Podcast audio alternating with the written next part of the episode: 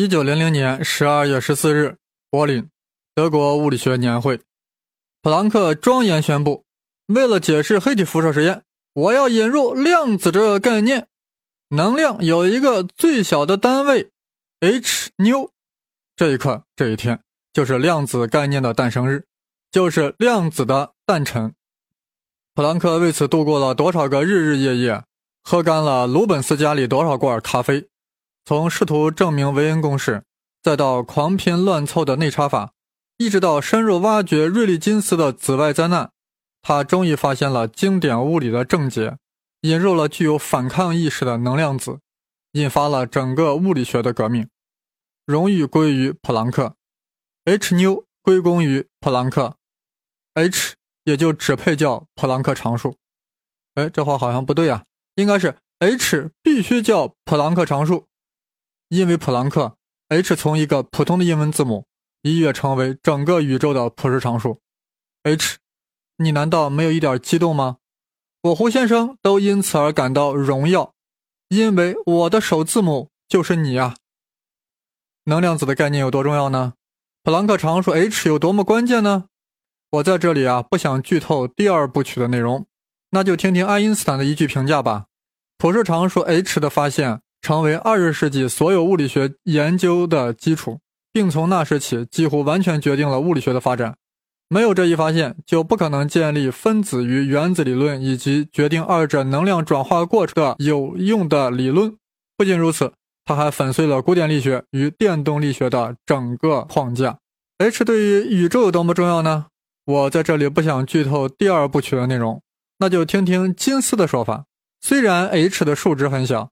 但是我们应当承认，它是关系到宇宙的存在的。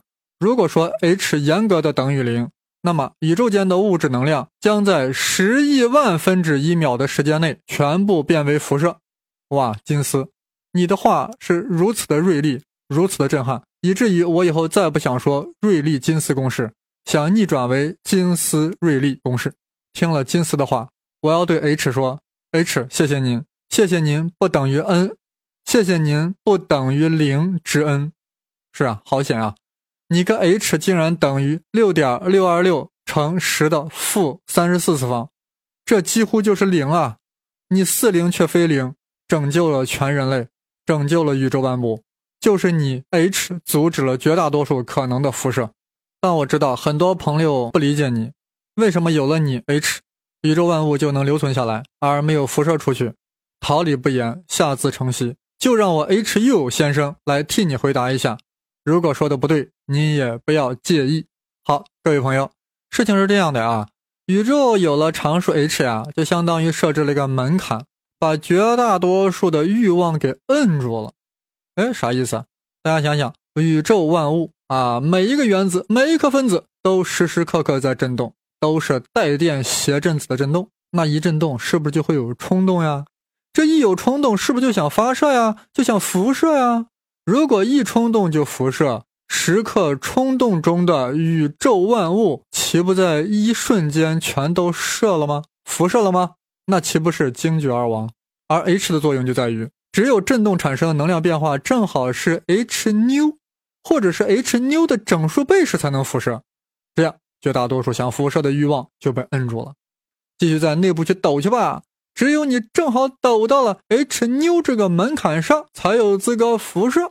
哎呀，大自然真是太神奇了，宇宙真是太美妙了。你竟然懂得养生呀！这真是人法地，地法天，天法道，道法自然，自然有个小门槛。大家试着想想呀，如果没有 h 纽这个限制，不管怎么抖动都会辐射。那任何物质都是由有限物质量所构成的呀。最后是不是就都震动成了能量辐射出去了呀？整个宇宙就不再存在我们通常意义的物质形态，整个物质就都变成电磁波辐射出去了。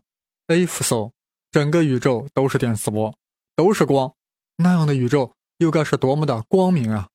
或许真的有这样一个平行宇宙，那里充满了光，充满了明亮。顾城，你一定是活在那里，对吗？你是知道我是多么喜欢你的诗吗？黑夜给了你黑色的眼睛，你要用它去寻找光明，寻找那个 h 等于零的宇宙。但是在那里，你还有彩色的蜡笔和心爱的白纸吗？你还能做一个任性的孩子吗？你有没有看到我此刻流泪的眼睛？啊，各位，对不起啊，我有点动感情了。我真的好喜欢顾城呀，就好比我好崇敬普朗克一般。是 H 牛让我把顾城和普朗克联系在了一起。，H 牛的确很牛。我这要说一个更近期的量子成就。一九八九年，NASA 向太空发射了一个探测卫星啊，叫 COBE。啊，就是想去探测一下宇宙大爆炸理论所预言的啊，应该存留至今的那个宇宙微波背景辐射。结果测出来的这个背景辐射啊，竟然跟普朗克公式计算出来的几乎完全一样啊！这个辐射就相当于 T 等于二点七二五 K 的黑体辐射，峰值波长是一点零六三毫米，正好处于微波阶段。这种高度吻合，再次说明普朗克公式的高度普适性。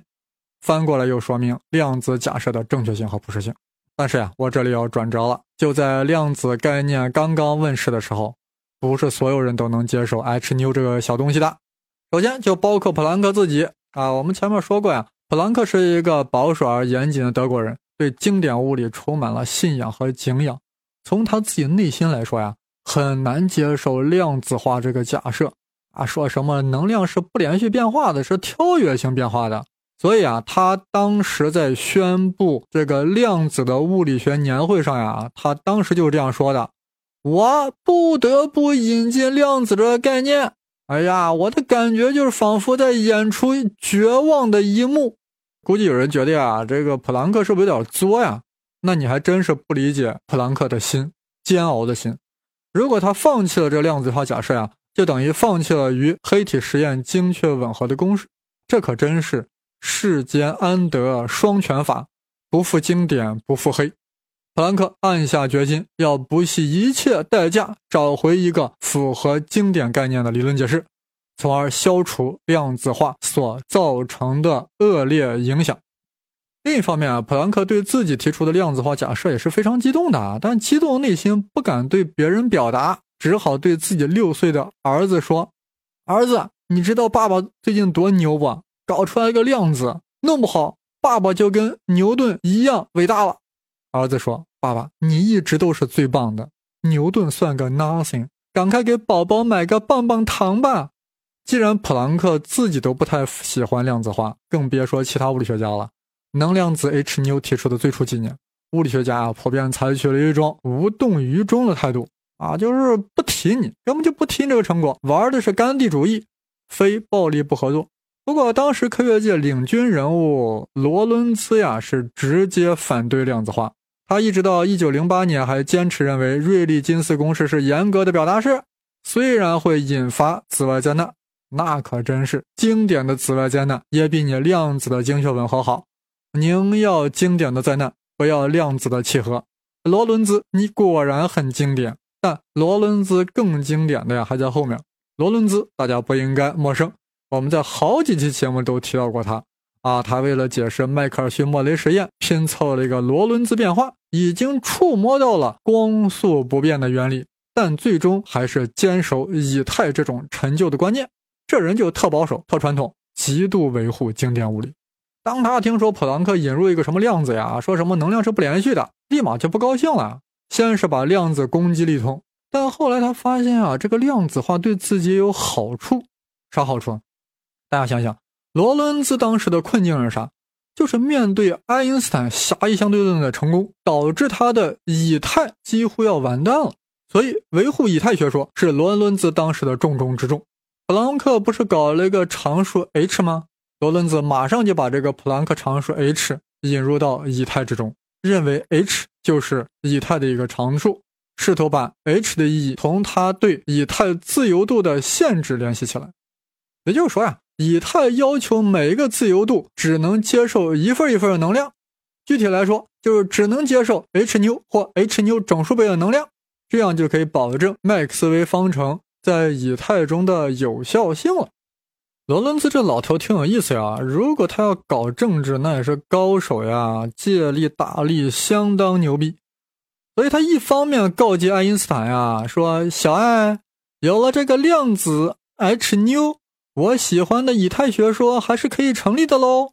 但另一方面啊，他又对普朗克说：“小普，你这 H 妞太扯了吧？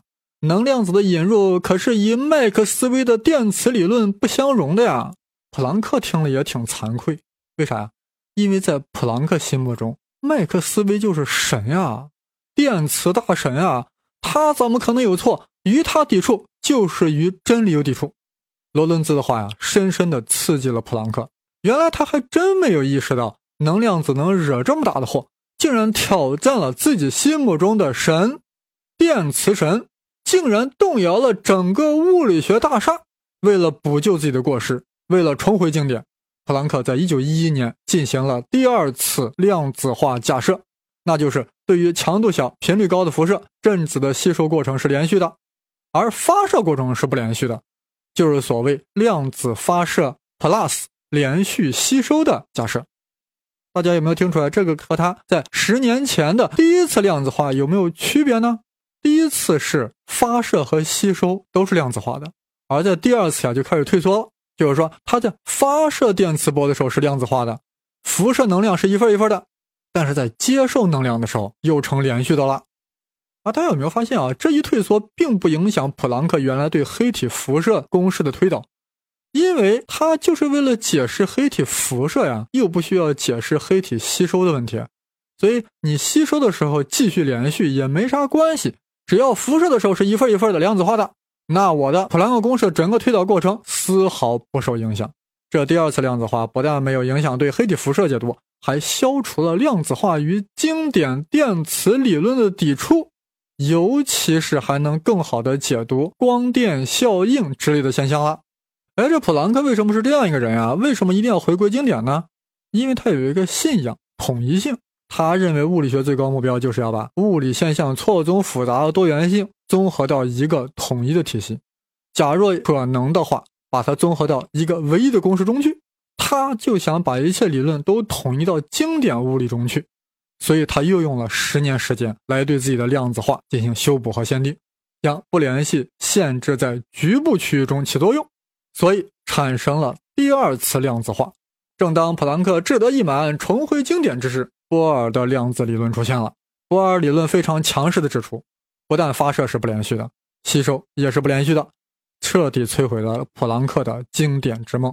当时的业内人士呀，都将普朗克力图将量子纳入经典轨道的这一努力视为一场悲剧呀！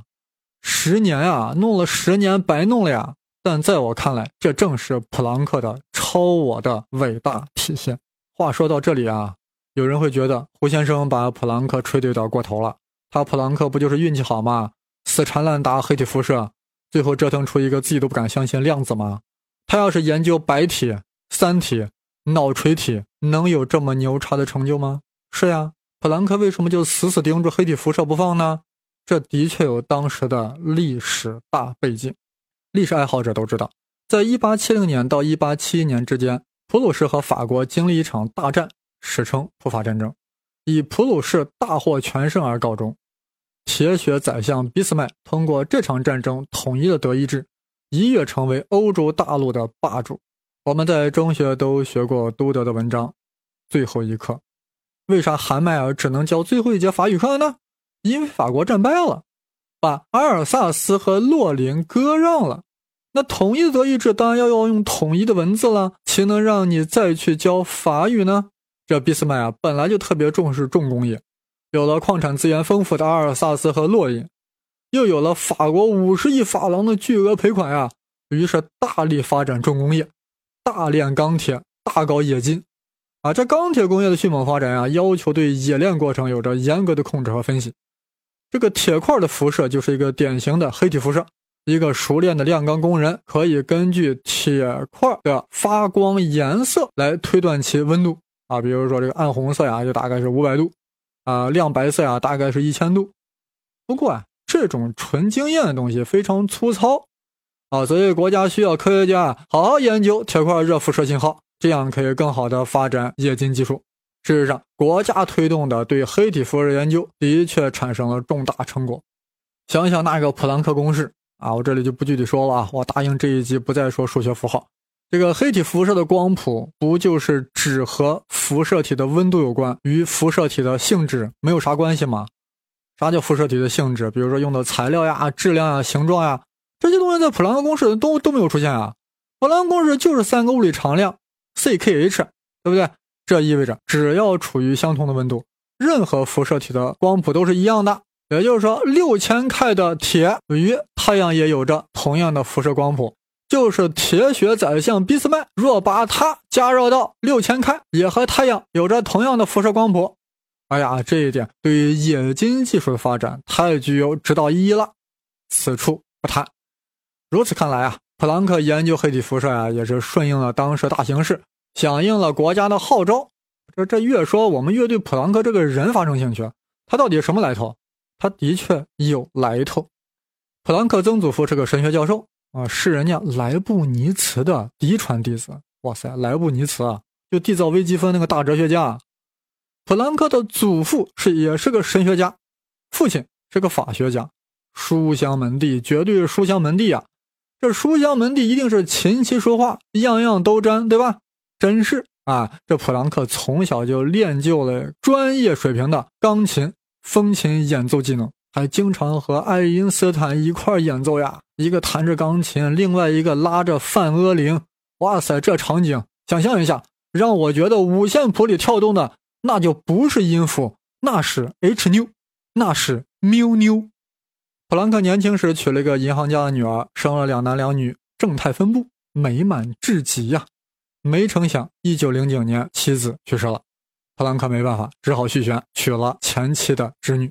一九一四年。一战爆发了，普朗克把两个儿子都送上了战场。为啥？因为普朗克是德国人啊。结果在战场上，大儿子在前线负伤阵亡，小儿子被法军俘虏，算是活了下来。普朗克的两个女儿双胞胎都是在结婚、怀孕、分娩一周后就突然去世了。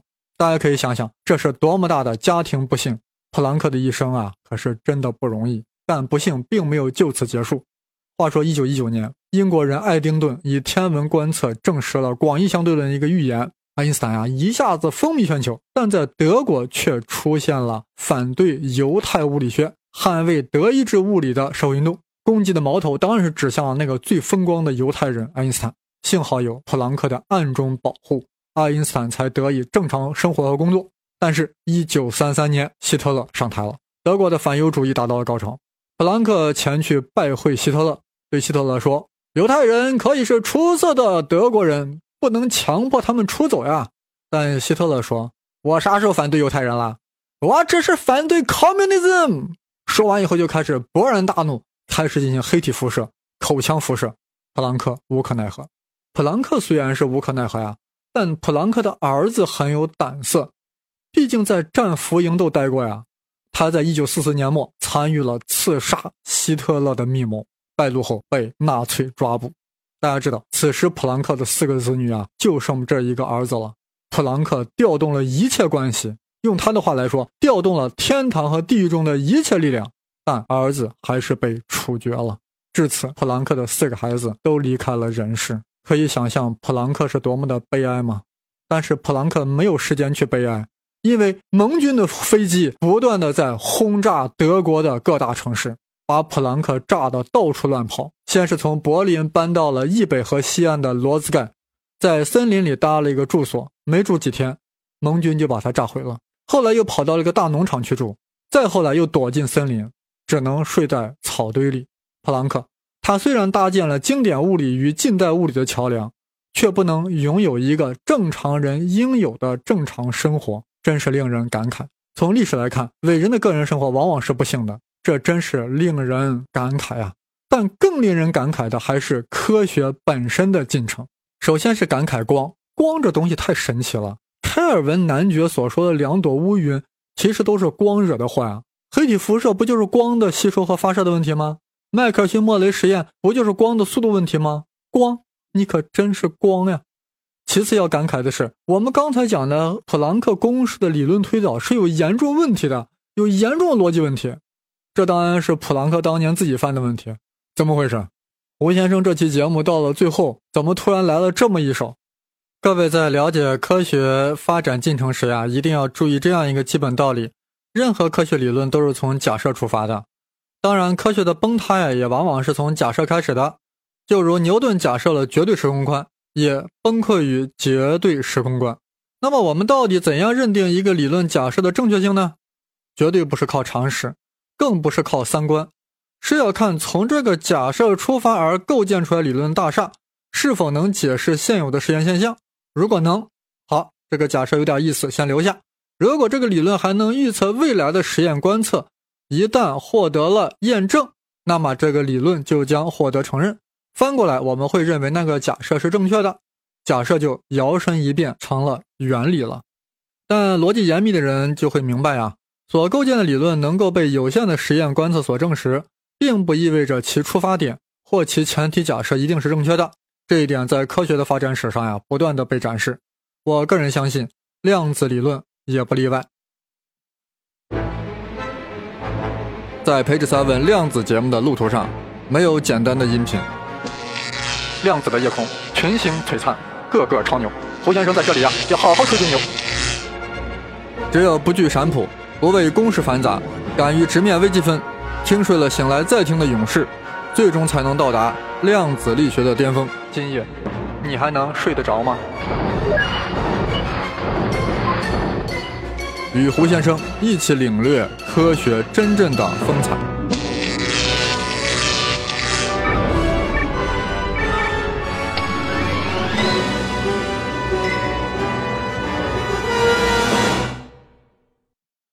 其实，就在我刚讲的普朗克公式理论推导中，就存在一个严重的内在矛盾。不知道有没有人听出来？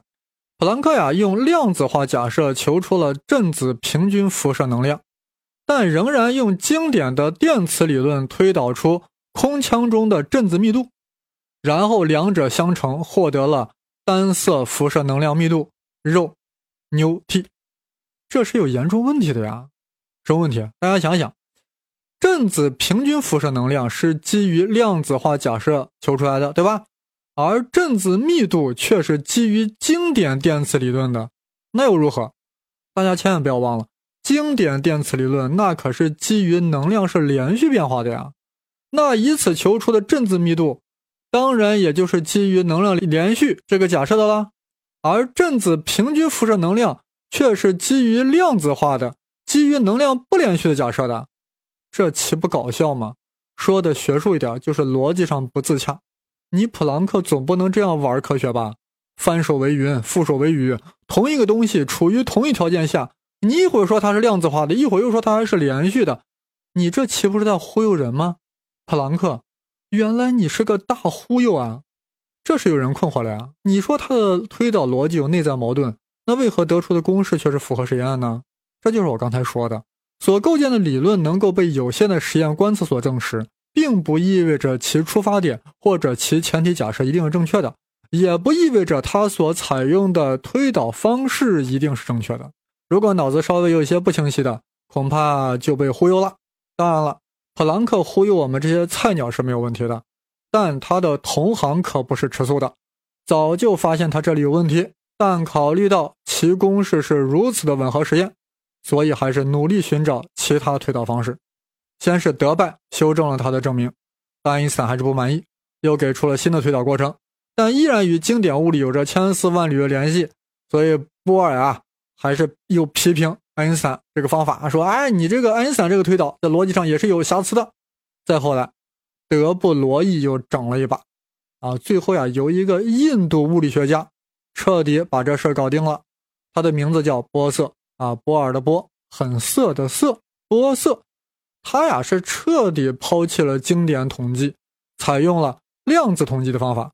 这当然是后话了，这已经是一九二四年的事儿了，距离量子诞生已经二十四个年头了。至此呀，黑体辐射实验的理论构建应该已经圆满结束了。但是在这里，我要非常不合时宜的讲一个最新研究，在这个研究中发现，不引入量子假设。完全用经典理论也可以解释黑体辐射实验，哇！各位的小心脏是不是有点受不了了呀？听真正的科学史是需要有强大的心理素质的，否则你就会从信仰科学转向另一个极端。如果你看那些比较 simple and naive 的科学史，你就会从信仰科学变成极度的信仰科学。我们现在来看这个最新的研究啊。一九八一年，有人约马歇尔在《物理评论》上发表文章，题目叫《镜子的布朗运动》。文中仅仅用纯粹的经典理论就推导出了普朗克公式。哎呀，你说这个剧情是不是有点太狗血了呀？你说当年普朗克千方百计想回到经典，就是弄不成啊，结果被八十年代的马歇尔把事儿给搞成了。如果当时普朗克就如此这般用纯经典理论搞定了黑体辐射实验，那量子概念岂不就早就被掐死在了摇篮之中？好险啊！说到这里，我是惊得一身冷汗呀。若真是如此，我还哪有机会在这里为大家介绍量子理论呢？那这个马歇尔咋就这么厉害呢？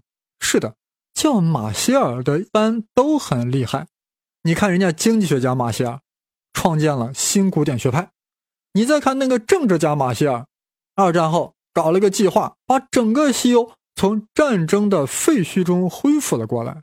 那这个物理学家马歇尔，他凭啥就能用纯经典搞定黑体辐射呢？而且论文名字还贼怪，叫什么镜子的波朗运动。波朗运动大家都知道啊，就是水溶液里的中的花粉啊，是不停的乱动，无规则的动。岂止是花粉，任何悬浮在流体中的微小颗粒都会如此乱动。这因为啥？当然是因为液体分子在胡乱动嘛。液体分子在胡乱的热运动，在撞击花粉嘛，导致花粉就。或许有人知道呀，爱因斯坦对布朗运动就有深入研究，还做了很大贡献呀。相关论文是在一九零五年发表的，和发表这个狭义相对论是同一年。这个所谓镜子布朗运动呀，就是爱因斯坦引入的模型。爱因斯坦在一九零九年开始分析空腔辐射场，啊，这个模型啊，就是假定空腔。是由一个个小镜面组成的，啊，所谓镜面就是特别光滑，而且在一定的频率范围内具有完全的反射性。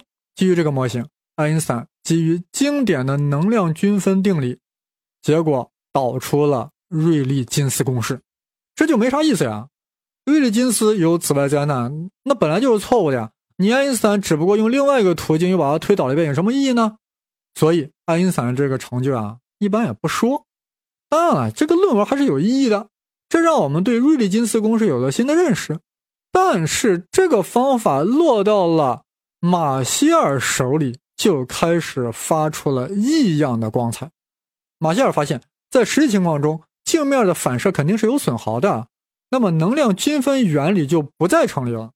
于是马歇尔在推导中加入了能量平均损耗率，结果就导出了普朗克公式。这意味着啥？大家心里应该清楚吧？